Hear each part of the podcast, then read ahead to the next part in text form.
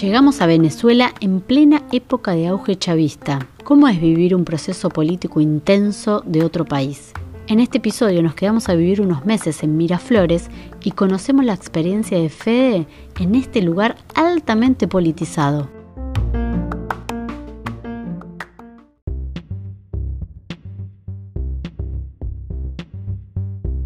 Este es el podcast Viajar es vivir dos veces. Una historia en marcha. Hay una nueva web para que puedan navegar y viajar un poquito con este podcast, así que pueden entrar a www.unahistoriaenmarcha.com.ar.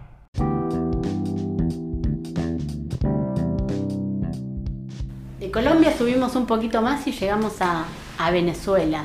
¿Cómo fue ese cruce de frontera en países que están ahí nomás? Sí, son culturas muy similares. O sea, Colombia y Venezuela son pueblos hermanos. Es como que te diga, no sé, acá en Argentina, Argentina-Uruguay, no sé. Eh, de, hecho, de hecho, ellos son muy, muy, muy parecidos. Eh, el tema es la, diferencia política y todo eso que es sembrado, eh, que sí genera mucha mella y, mucha rivalidad.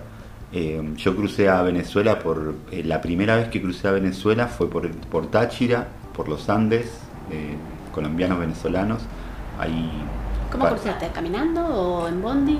La primera vez crucé en bondi, crucé en bondi, en varios tramos, salí de Bogotá eh, y crucé, crucé en bondi. Y después otra vez crucé por la Guajira, todo por el desierto, que eso es precioso. El desierto de la Guajira es un desierto donde hay comunidad originaria y comparte el desierto Venezuela y Colombia. O sea, fue atravesado una vez que con los países de Estado-Nación, fue atravesado en comunidades, como en tantos lugares, quedó parte de Colombia y de Venezuela. Son pueblos que tienen las, sus reglas, sus leyes, que, o sea, Colombia y Venezuela es lo mismo, o sea, no hay diferencia. Por supuesto que ahora están más integrados y dependen de, de, las cuestiones políticas de las capitales, de, las cuestiones. Pero bueno, eh, y Venezuela para mí es, eh, fue un país, yo fui en el 2010 más o menos a, Venezuela, en pleno auge del chavismo, donde había una agitación social muy fuerte. Justamente yo me acuerdo que nos separamos de una, de una gente amiga en Colombia, que parte se iba para, para todo Centroamérica y México, y yo con una persona más que recién conocía, que viajamos poquito tiempo, eh, dijimos, no, vamos a ver qué está pasando acá. Venían noticias de todo lo que era el, el chavismo y discurso de Chávez en, afuera que y fuimos para allá y nos encontramos en un país todo pintado de, rojo, rojito, como decía, como decía él, no sé, experiencias muy interesantes. Ahí me quedé a vivir ya más asentado, eh, conseguí una, casa, eh, la casita azul, en, el barrio Miraflores, eh, muy linda, con gente que estaba toda en, ya en una, en una búsqueda muy similar. Yo ya venía viajando hace dos años más o menos, como que venía como buscando otra cosa, no solo el viaje, ya estaba un toque cansado, como que venía buscando esto social, esta conexión con la fotografía. Eh, y en la casa había periodistas, gente que, que estaba ligado a las artes visuales o gente que estaba en el campo social y que a mí me ha ayudado infinitamente. Entonces ahí me puse a estudiar fotografía en Venezuela, eh, empecé a hacer algunos eh, laburitos para eh, para el Correo del Orinoco, que era un diario de allá, empecé a ligarme más al periodismo, a esto del oficio que después más adelante estudié acá en Argentina de reportero gráfico, pero empecé a tener mis primeras experiencias y wow, flashaba, era como hermoso, quería estar ahí.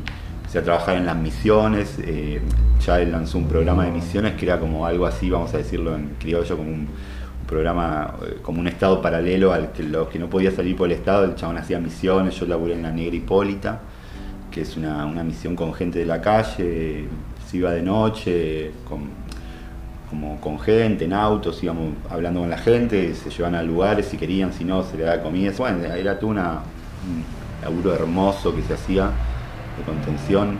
Esta, hasta inclusive hay historias que va Chávez, que iba Chávez a la noche en autos comunes, el chabón y se mandaba ahí a, hablar con la gente, sin seguridad, sin nada, estaba chiflado este, este, este amigo. Pero bueno, yo ahí quedé bastante impactado con la, con la situación, quedé como, como súper conmovido de todo el proceso que estaba pasando.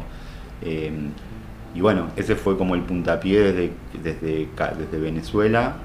Bueno, después estuve viajando mucho internamente eh, por ahí, eh, por, Venezuela, me fui a los Andes, me fui a toda la parte de Apure, toda la parte del Orinoco, que iba haciendo viajes, siempre laburando con, las artesanías haciendo temporadas en, el Caribe, me iba a lugares donde sabía que vendía y haciendo temporadas. Y ahí con un amigo surge la, idea de, eh, de, irnos a hacer todas las Antillas menores y mayores, hacer todo ese viaje desde, ahí de Venezuela.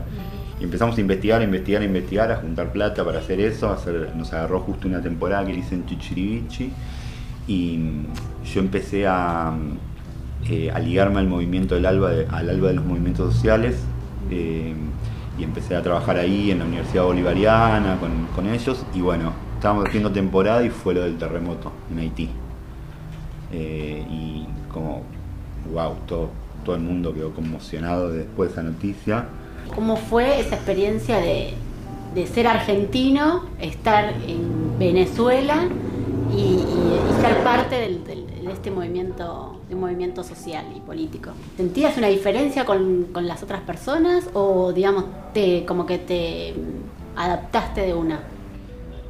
No, bueno, era, había otra gente, había gente del Salvador, había gente de varios lados, pero eh, yo creo que eh, nada, era algo que estaba pasando, esta cuestión internacionalista o latinoamericana. Latinoamericana, sí, era, era algo que, que se venía dando pero no, no me sentí para nada, o sea, era igual igual, tampoco es que era después un grupo muy sólido, nos juntamos a, charlar, pues, estuvimos bastante poco tiempo, pues, después yo me fui, estuve un año en Haití, o sea que un poco menos de un año, diez meses, pero tampoco es que se consolidó.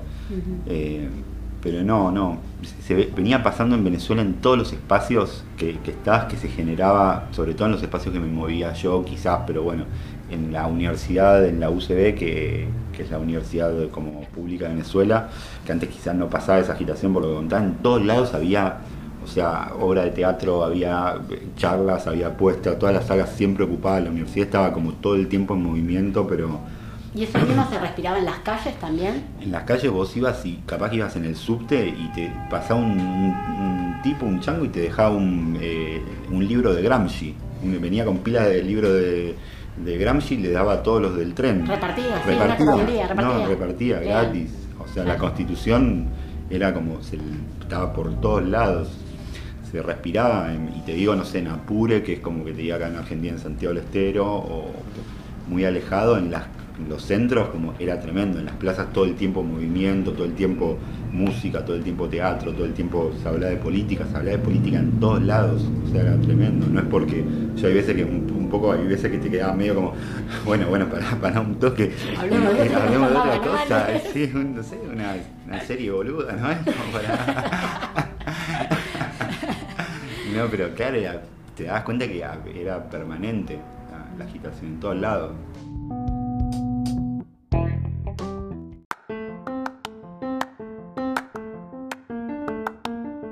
Trabajar de forma autogestiva y seguir viajando. Hacer temporada y de repente enterarte que hubo un tremendo terremoto en Haití. Y a ese destino nos vamos en el próximo episodio. Nos pueden seguir en Instagram para ver fotos de este viaje de los otros viajes que estuvimos haciendo en las otras temporadas. Nos encuentran como una historia en marcha podcast.